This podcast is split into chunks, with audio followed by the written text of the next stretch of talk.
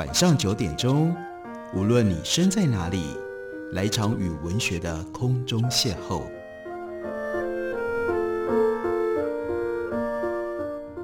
杨照谈书，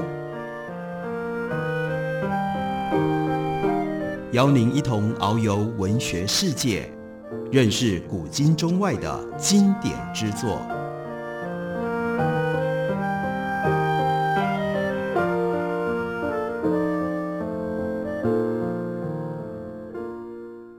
位听众朋友，大家好，欢迎收听杨照谈书。本节目为台北广播电台 F 九三点一，每个星期一到星期五晚上九点为大家播出。我是杨照。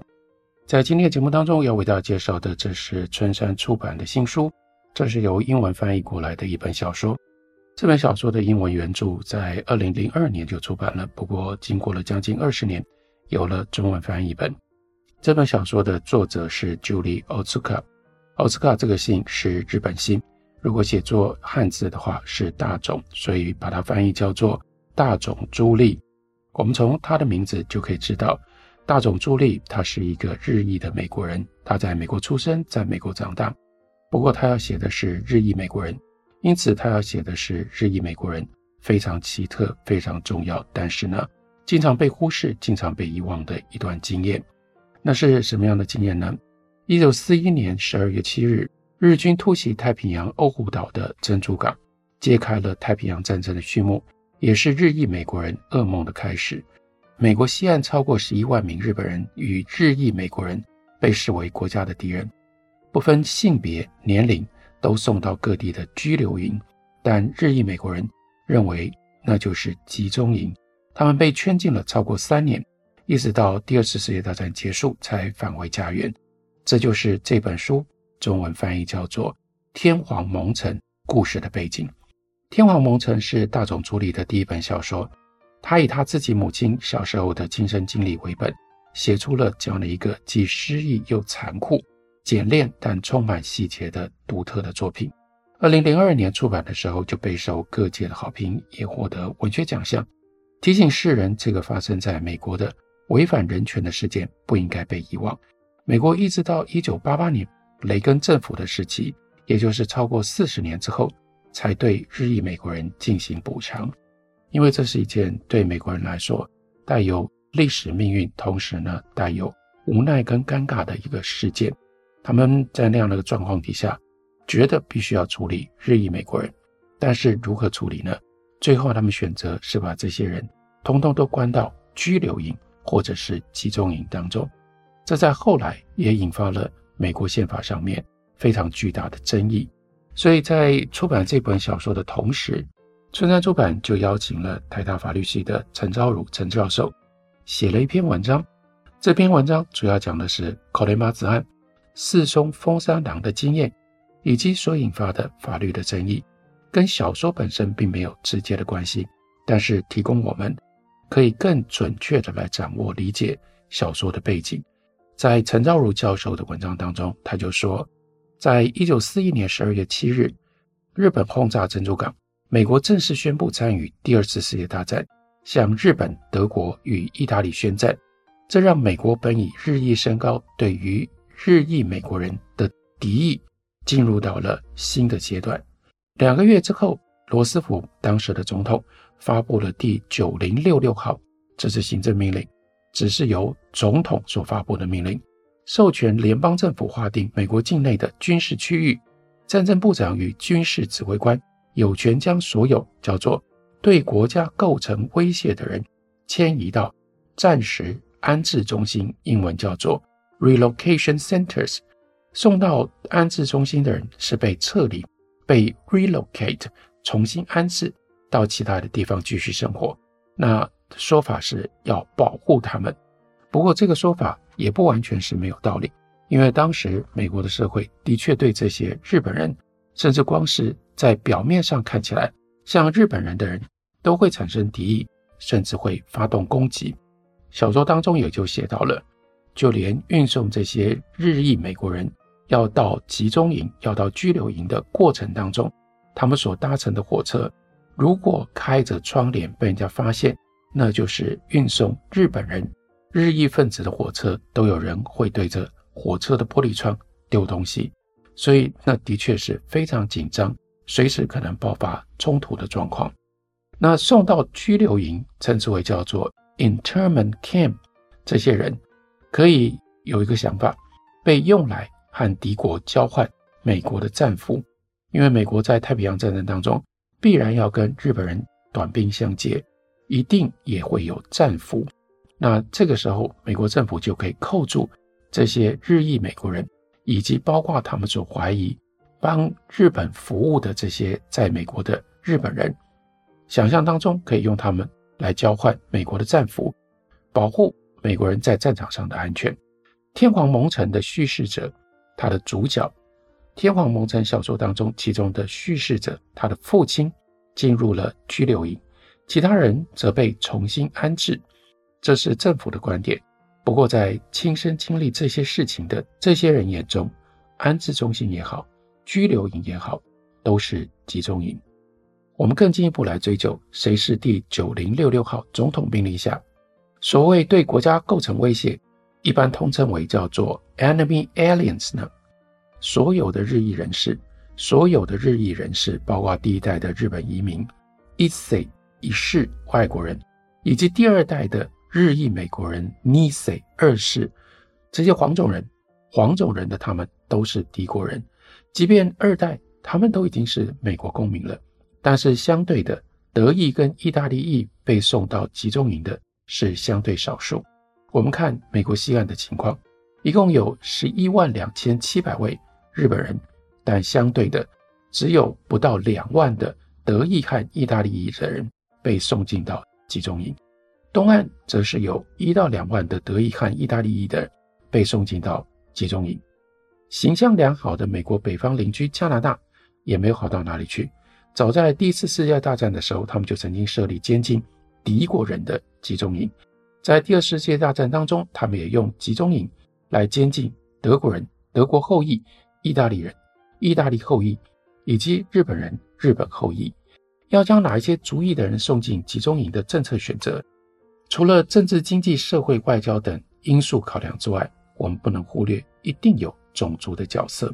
西岸指挥官 John DeWitt，他曾经。公开宣称 Jap，而他就是用这个充满了鄙视的称呼的方式，日本鬼子就是日本鬼子，日本种族就是敌对的种族，不论他是不是美国公民，他都是日本人。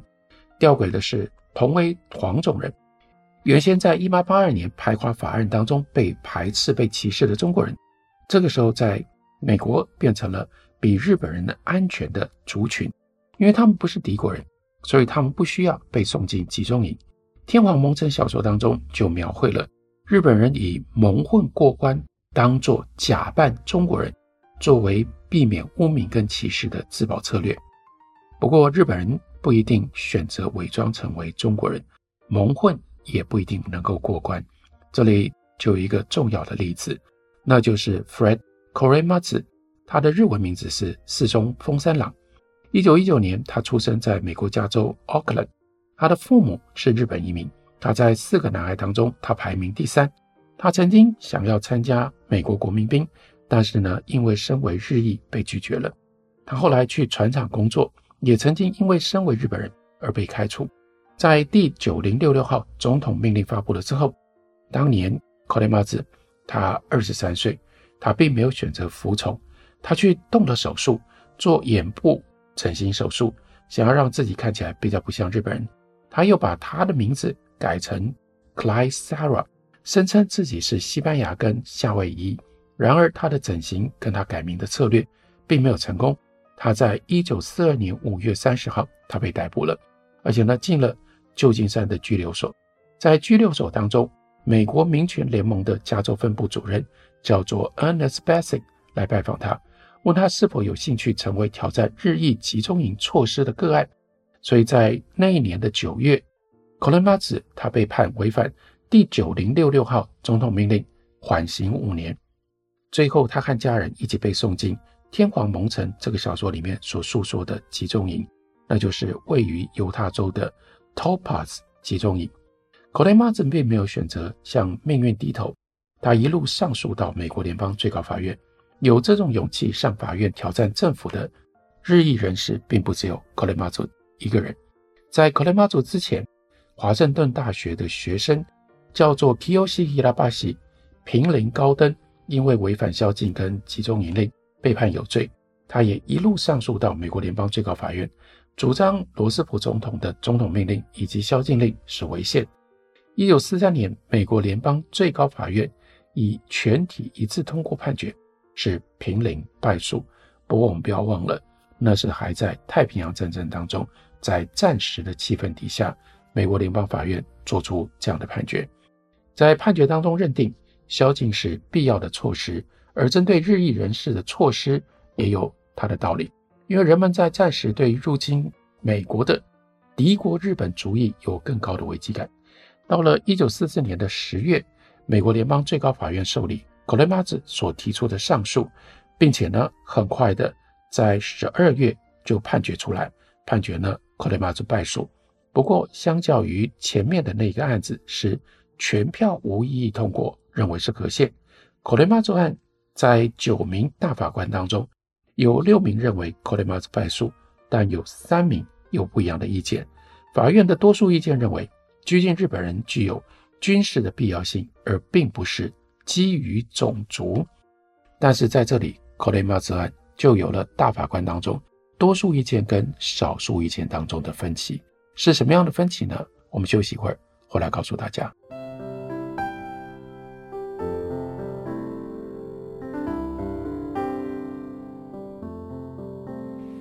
见台北的声音，拥有颗热情的心，有爱与梦想的电台，台北广播 FM 九三点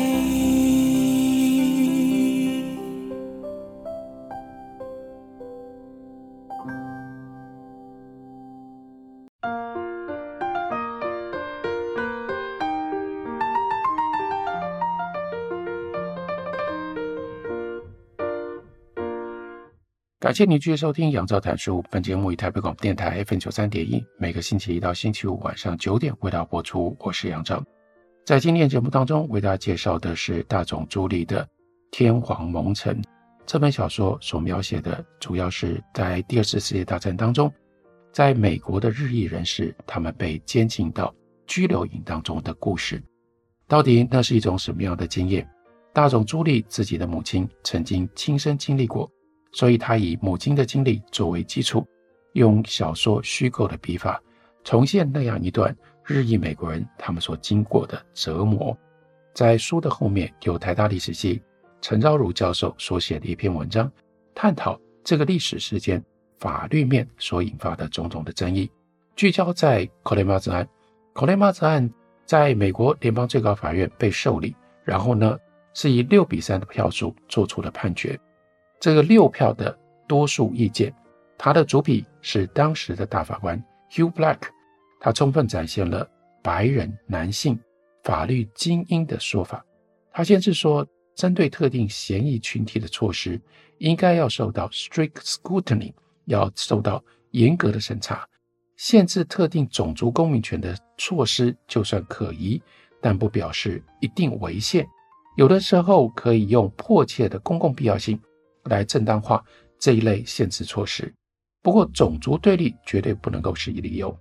接着，Hugo Black 又说，コレマズ之所以必须要被撤出军事地区，并不是因为对他或他所属的种族的敌意，而是基于避免西岸被军事入侵的必要性。换句话说，这不是基于种族，而是基于国家安全。另外，Robert Jackson 大法官。 则写下了措辞强烈的少数意见不同意见书。他说，コレマズ并没有触犯任何一般的罪，他的罪过就是生在美国这个自己出生成长的国家，暂时的国安考量无法正当化这种措施。第九零六六号总统命令是把种族主义合法化，违反了宪法平等的保障。Jackson 更说，多数意见以国安之名所建立的原则是一把。 Loaded weapon 是一把上膛的武器，当政府声称有迫切需要，就可以拿来使用。这就是为什么他强烈的反对。不应该给联邦政府这么大的权力，就像让他手里有了上膛的武器，高兴射击谁，高兴打谁，高兴杀谁，高兴以谁为对象就以谁为对象。依据考雷马兹案，日裔人士被差别对待，但差别对待有理，这是亚里士多德平等公式“等者等之，不等者不等之”的后半段，也是形式平等的精髓所在。这个公式有没有道理呢？陈昭如引用了女性主义法学家 Catherine McKinnon，她就是这种平等理论最坚决的反对者。在一九八九年加拿大最高法院第一次采实质平等理论的案件当中，McKinnon 和加拿大的女性主义法律倡议组织 LEAF 共同提出诉讼参加的意见书。他用种族之力来说明形式平等的类似性。比较，这是荒谬的，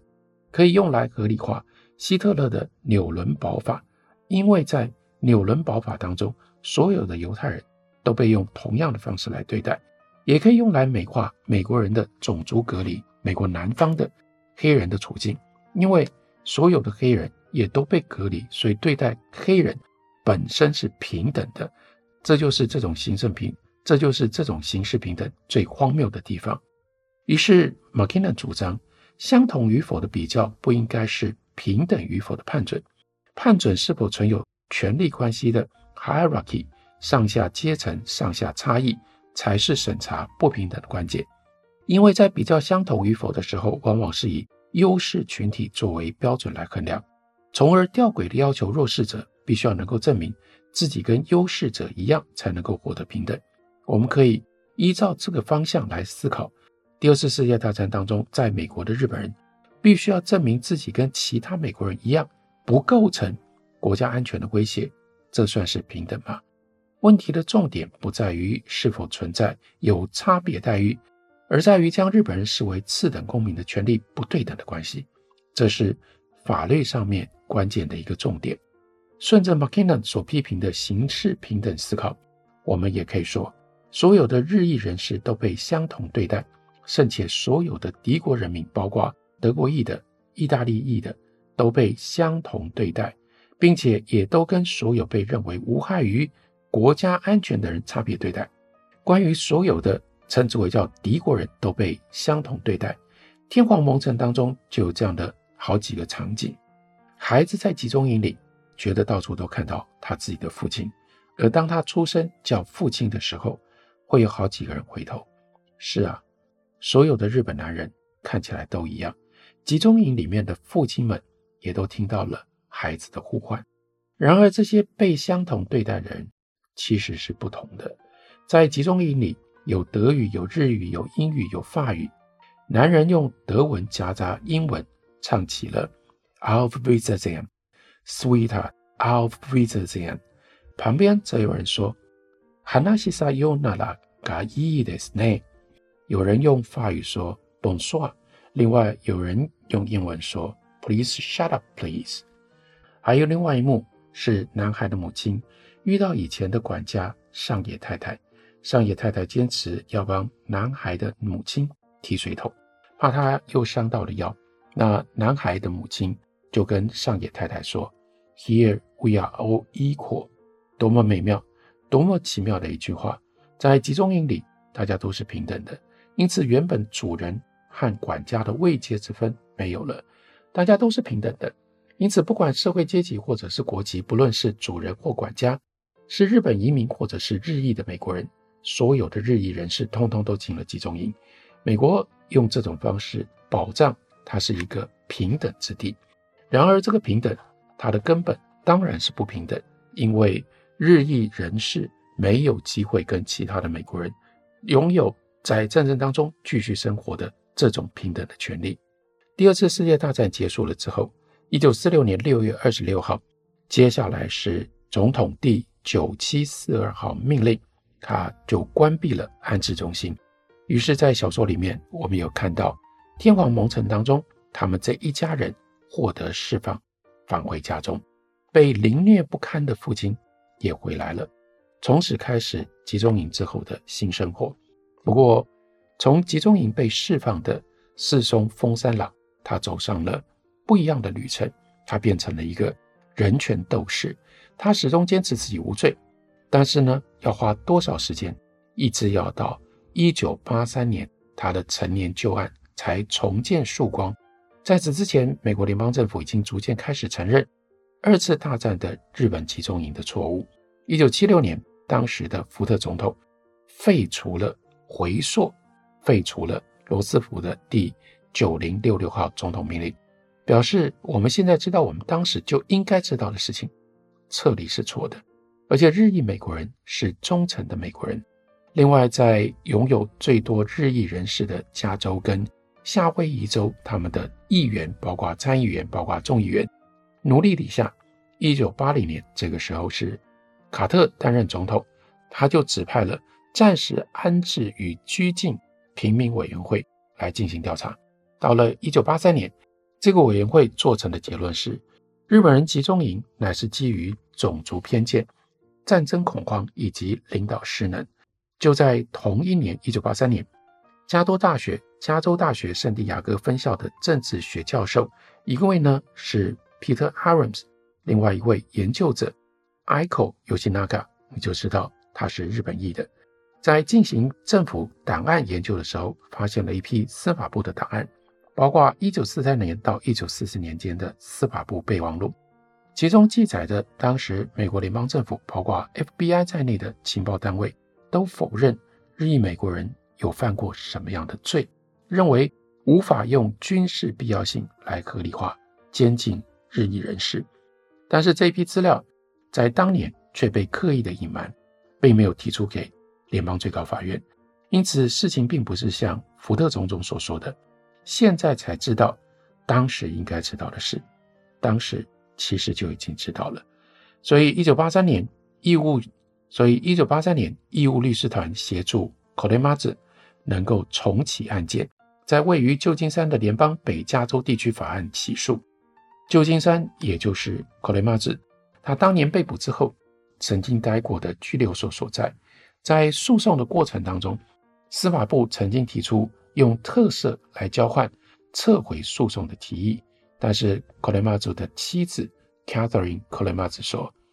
她丈夫从来无意寻求特赦，相反的，她总认为是政府应该请求她和其他被监禁的质疑美国人原谅。我没有犯错，我被判刑，怎么会是你来特赦我呢？应该是你来求我赦免你，原谅你吧。这才是对的关系，这才是正义的关系。这是柯雷马兹他的坚持。同年十一月，联邦地区法院法官判决柯雷马兹无罪。不过，他也特别解释，他没有办法推翻联邦最高法院的判决，因为联邦地区法院不可能推翻上级法院的判决。不过，法官特别说，即使是柯雷马兹仍是有效的先例。但这个案子的事实已经被推翻了。法官在日后回忆说：“柯雷马兹案是大家在法学院都会读到的案例，但怎么样也没有想到会是自己有机会审理这个案子。”在宣判之后的记者会，柯雷马兹跟律师召开了。在宣判后的记者会，柯雷马兹他说自己很高兴，因为这起诉讼不只是为日裔美国人，而是为了。所有类似处境的美国人，日后他说，希望自己已经去世了的父母直到他赢得了诉讼。柯雷马兹继续为自己和他人在二战集中营当中所遭遇的不正义而战，包括成功游说立法以及要求官方致歉。一九八八年，雷根总统签署了国会通过的公民自由法，所有曾经进过集中营的幸存者。每个人补偿两万美金，并且正式向所有的受难者道歉。一九九八年，克林顿总统颁给柯雷马兹总统自由奖章，并且在致辞的时候说：“在我国追求正义的长途上，有一些长名的名字代表了成千上万的心灵。我们在这杰出的名单上，现在要再加上四松丰三郎的名字。”要了解《天皇蒙尘》这部小说所描写的这段经验，对于不只是日裔美国人，而是整个美国以及美国社会、美国法律产生一些什么样的冲击，我们也就同时可以参考一下陈昭儒教授所写的这一篇文章。感谢您的收听，我们明天同一时间再会。